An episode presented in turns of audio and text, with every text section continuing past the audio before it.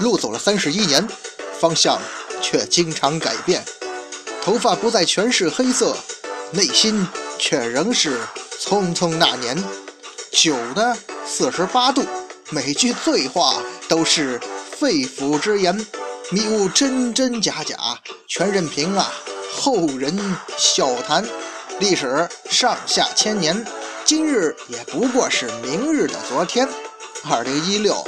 生活虽然依旧苟且，但是你别忘了，生命呢还有诗和远方。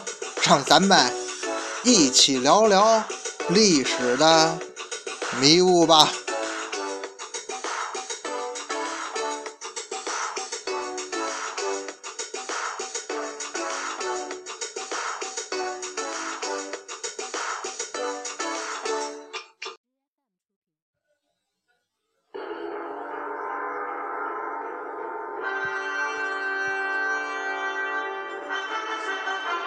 昌书馆说书人，一壶浊酒论古今，纵论上下千年事，笑谈历史风雨云。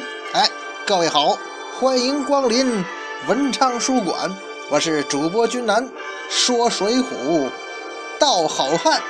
今儿个咱们书接前文。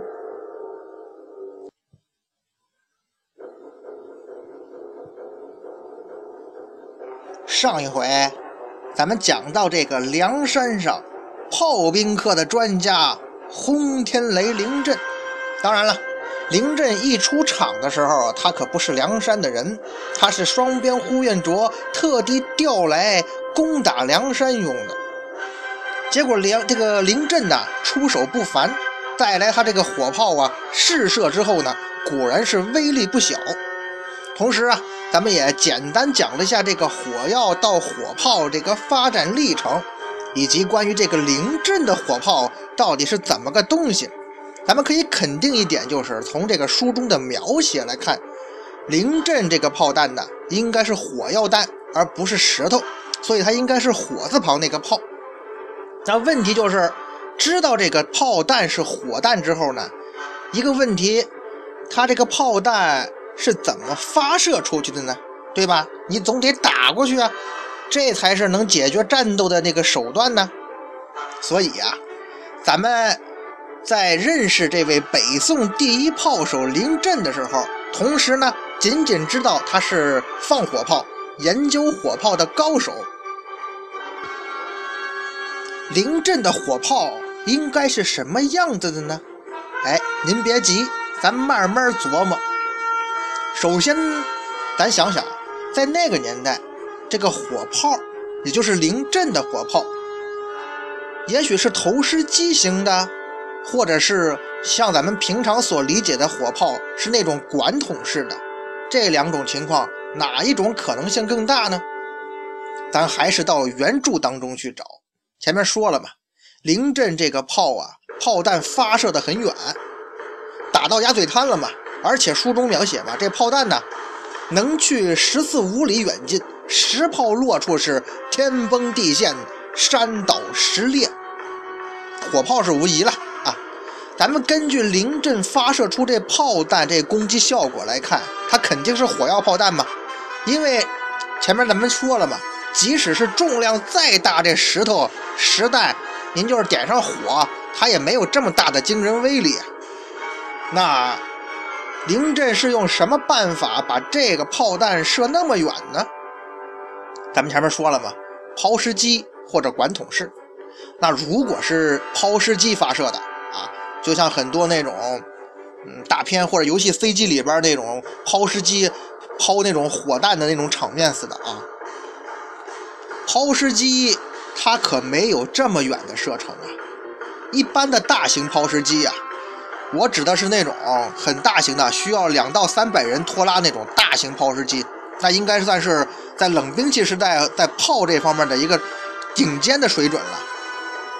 根据这个有关资料记载啊，这样的大型抛石机，可以把重达两百到三百斤的实弹射到三百步。所谓三百步，也不过就是四百来米啊，也就这么远。可是书中说了啊，这个射程是十四五里呀，这个射程跟这这个三百步那差距大了去了。所以呀，这临阵发射的炮弹肯定不是用大型抛石机，那临阵的火炮就是管式火炮了吧？其实啊，咱也不能这么确定，还是那个原因，这个那个时时候啊，宋朝、北宋那个火炮资料到今天很多已经残缺不全了，咱们只能是依稀知道一些，而且咱们现在如果想了解古代火炮啊。资料比较多的还是明清时期的那种红夷大炮，那些技术参数啊，咱们现在还能找到一些。这个对于后世历史进程产生重大影响、大名鼎鼎的红夷火炮，不是传说努尔哈赤就是被袁崇焕一炮给伤着了吗？就是说这个火炮啊，根据这个那时的资料记载呀，它的射程。也达不到十四五里，哎，您注意哈，明清时期的红夷大炮都达不到临阵这个火炮的射程。那问题就是，北宋比明清还早呢。北宋时期临阵的火炮，它为什么能达到这么惊人的射程呢？那只能用一个原因来解释了，就是这是这个《水浒传》作者的一种夸张吧。临阵的火炮射程啊，它不符合历史事实。那么问题又来了，既不是抛石机，也不是管式火炮。如果临阵的火炮既不是这两种，那临阵到底是用什么动力去发射这炮弹呢？总不能这临阵是穿越的，他带着现代这火箭炮穿越到北宋去的吧？那位说这脑洞开的够大的。这不就是《水浒传》作者塑造出来一个人物吗？把射程说的远一点、夸张一点也无可厚非嘛。当然了，现代的火箭炮穿越到北宋，这可行性啊，是不是大？咱先不去讨论哈。这个看似简单，追究起来却突然发现毫无异常模糊的问题，它这源头出在哪儿呢？其实啊，各位，这个比较迷惑人的问题啊，并不出在火炮本身上，所以咱们真没有必要在这个问题上较真，那是浪费时间。所以这问题啊，它到底出在哪呢？就是我刚才说的这个绕了我们刚才好一会儿的难题啊，就是出在《水浒传》作者身上，那位施耐庵施老爷子。虽然说这话对那老人家好像有点不尊重，这不等于变相说人家老头胡扯吗？可是大家伙想想，写小说写书嘛，不就这样吗？咱要看书，你要非得要叫个明明白白，一点儿这个疏漏都不有的话，那就只能本着实事求是的原则啊，咱客观分析一下。怎么个分析呢？首先。这咱们从临阵炮击梁山整个这个行动啊，反正书中前后都描写了，咱们可以看出什么来呢？轰天雷临阵这火炮和火炮的威力啊，其实啊都是作者杜撰出来的，或者说夸张了。还是那句话，小说家嘛，没有文学加工，您还叫写小说吗？小说就是艺术吗？艺术来源生活。它有时候也得高于生活呀，也就是说呀，咱们可以说，临阵火炮的射程和威力，很大程度是作者施老爷子他老人家想象加工的，并没有什么科学的依据。在他生活那个元末明初时代，也没有那么远的大炮，所以还是那句话，咱就不要在这些问题上较真了。虽然。咱们说了好久，其实更多的呀是想跟大家简单介绍一下咱们国家这个火药和火炮的发展历史。关于《水浒》书中轰天雷凌阵这个威力巨大的火炮射程问题啊，咱们到这儿就可以做一个了结了，不要较真。另外呀，在凌震这个人身上，咱们也会发现，这个施耐庵老爷子，您这军事常识方面也许有点欠缺吧？当然，您不要怪我口出狂言，因为什么呢？因为在《水浒传》这本书中啊，咱们之后还会从很多地方发现这个方面的问题，所以啊，先在这儿提一点。那么，如果说咱们除去这作者的杜撰和想象的成分，凌阵这火炮它应该会是什么样子呢？咱们大体的想象一下，可不可以呀？其实啊，还是要从原著中去看。《水浒传》中有这么几个细节，也许会对咱们探寻这一点儿有所帮助啊。书中写，临阵先令军舰整顿炮架，直去水边竖起，准备放炮。李俊、张衡上到对岸，便去炮架子边，呐声喊，把炮架推翻。哎。从这几个细节看，您能看出什么来？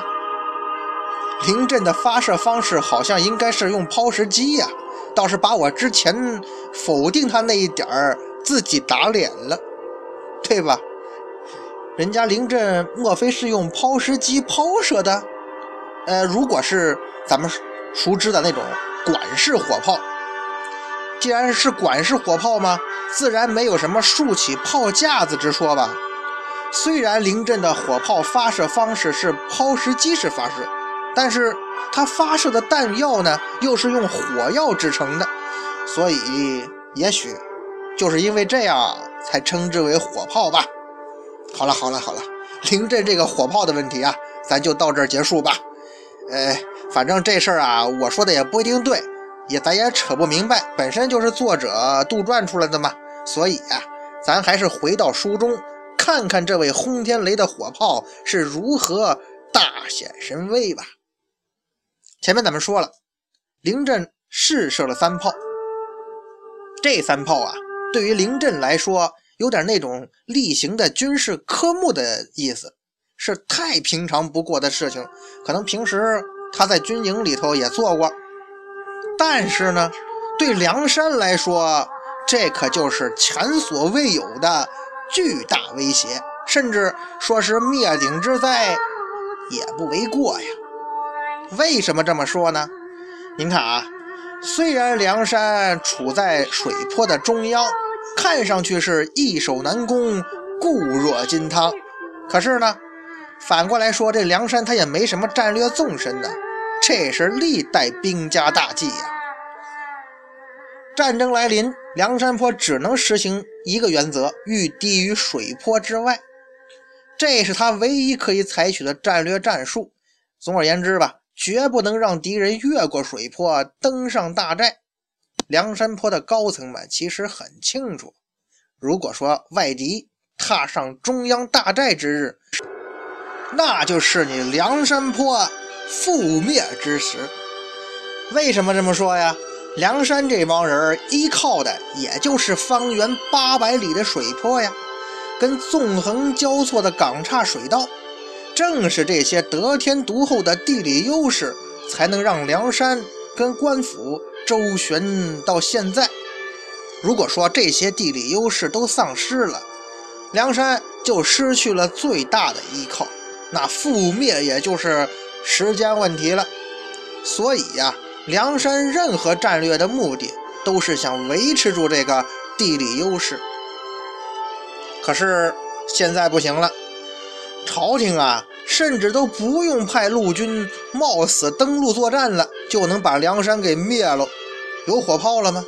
如果朝廷继续用这火炮轰击梁山大寨，最后来个围困住水泊，坚壁清野，你敢往外探头，我就拿炮轰你。那这梁山就不能获取外部的给养了呀，等于把这个水泊给它封锁了。估计呀，用不了多长时间，梁山就会陷入内外交困、分崩离析的局面，到时候不攻自破呀。所以这种局面怎么不能让梁山高层哎恐惧呢？可是事到临头怎么办呢？嗨，关键时刻还得说人知识分子啊，要不那句话嘛，知识就是力量。梁山的高级知识分子那位军师智多星吴用，他给出一主意。书中写：若得一人诱引灵到水边，先捉了此人，方可商议破敌之法，把灵阵抓了。您说吴用吴军师这人吧，也真有意思。您这叫什么主意啊？哦，您这意思是？把敌人主将活捉过来，然后再想破敌之法。嚯！哎呀，您这不是开玩笑吗？敌军主将就那么好捉呀？那您要是把大宋皇帝给捉了来，是不是就推翻大宋朝了？吴军师这个主意呀，有点太儿戏了，整个就是一小孩过家家嘛。可能啊，吴学究这个时候他也没什么办法了。他这个知识分子啊，也不过就是个考不上科举的落地的这学究，嗯，所以呀，大家只能眼睁睁地盼着他拿主意。兄弟们恐惧忧虑的目光看着你，你多少不开口说一个也不行是吧？那先出一个看上去像主意的主意，咱糊弄过去再说，走一步看一步嘛。要不有啥子办法呀？平时啊。吴用跟宋江总是在一起，俩人共同协商，在一块儿说小黑话。排兵布阵的时候呢，俩人也是互相补充、互相提醒，配合那是相当默契呀。俩人搭班子搭的不错。可是这次吴用出这么个主意，宋大哥那是一个字儿都没说。可见宋大哥也不傻呀，他也觉得吴用你这个主意太不靠谱了。你算这算什么智多星啊？说句不好听的，你这主意就是个脑残的主意。而且呢，大家伙好像都这么想的。既然大家都认为吴用出这个主意有点脑残，那么咱们就拭目以待，看看吴用这个脑残主意的落空吧。当所有人都对吴用吴用这个主意不置可否的时候，哎，奇迹发生了。无巧不成书嘛，不能让梁山在这个时候就无路可走了呀。奇迹是什么呀？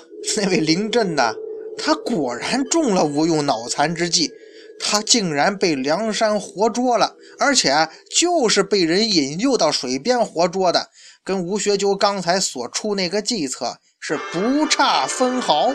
Oh my god，这什么情况？是吴军师太神奇，还是咱们都被催眠了？这也太不可思议了吧！《水浒传》怎么也也跟起点文水平似的呀？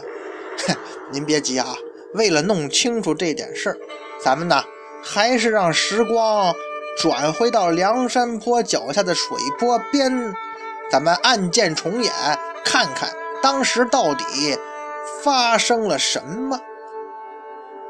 真相只有一个。话说那天，林震心情很好。嗯您是灵战心情估计也很好，试射成功了嘛，马上就要立功了，高兴是应该的。他正等待呼延灼的命令，咱们下一步来个炮打梁山司令部、炮轰聚义厅之类的军事行动。可是就在这个时候，士兵报告说，梁山贼寇偷袭我们炮兵阵地，掀翻了炮架。嘿，这还了得！听说啊，梁山坡的贼寇猖狂而且凶狠，但是我轰天雷凌阵就是不信这个邪呀！咱就是凭咱这一身好武艺，咱也捉几个梁山坡的贼寇，看看你们这些贼寇到底有什么突出的本事，还要烦劳朝廷动这么大的阵势来平你们。灵阵呐，咱们估计哈。他作为一个中层军官吧，长期生活在帝都、京师啊中央军区，这个可能啊属于被宠坏了、惯坏了。说句不好听的，他有点太不知道天高地厚了。难道说你当初临阵在学习文章武艺的时候，你的老师或者你的师傅就没有告诉过你一句最普通也最至理的名言：“天外有天，人外有人”吗？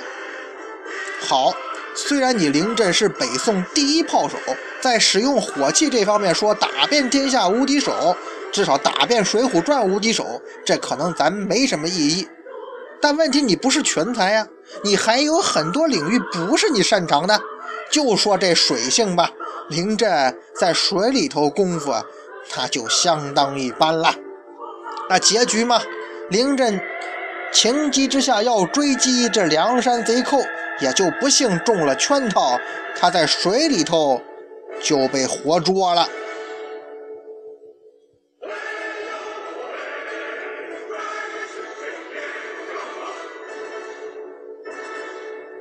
临阵被活捉了，那朝廷这边主将呼延灼是如何表现的呢？书中的描述是：双边呼延灼在水边是跺脚愤恨的半天。您说这呼延灼在恨谁呢？是恨抓走临阵的梁山泊贼寇吗？啊，这应该是会的。估计不过呢，我个人觉得哈。呼延灼这个时候更恨的、最恨的其实是凌震。这话怎么说呀？你是呼延灼，您怎么想？你说这凌震啊，你算哪门子这个天下第一炮手啊？什么什么名闻四百州啊？就你这样的还敢称什么名将？你是整天玩火炮，脑子也被火炮震坏了吧？还是人被震傻了？你带着一千精锐士兵啊，竟然被几十个贼寇给活捉走了！得得得，你这也算创了咱大宋朝宋军的记录了。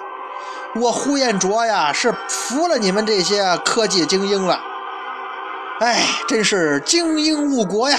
以前我还不相信，看看这个灵阵，这好像有那么点道理呀。哎，呼延灼，呼延灼。你且不要气恼啊，反正啊，临阵被活擒的时候，梁山上下那是欢欣鼓舞呀。您说能不高兴吗？临阵被捉，那不就心腹大患解决了吗？悬在头顶的利刃起码消失了吧？而且这是断敌臂膀啊，己方力量那就算加强。对吧？这也是千载难逢的机会呀。至于说被抓这个灵阵能不能归顺梁山，梁山的人倒是不担心。哎，真的，他们一点都不担心。为什么呀？因为他们对于这样的事儿是有足够的信心的。那如果真要招降灵阵，自然要请大哥宋江出手了。宋大哥最擅长干这个嘛。可是。临阵被擒上梁山，却让一向沉稳的宋大哥，他表现呐有一些失态。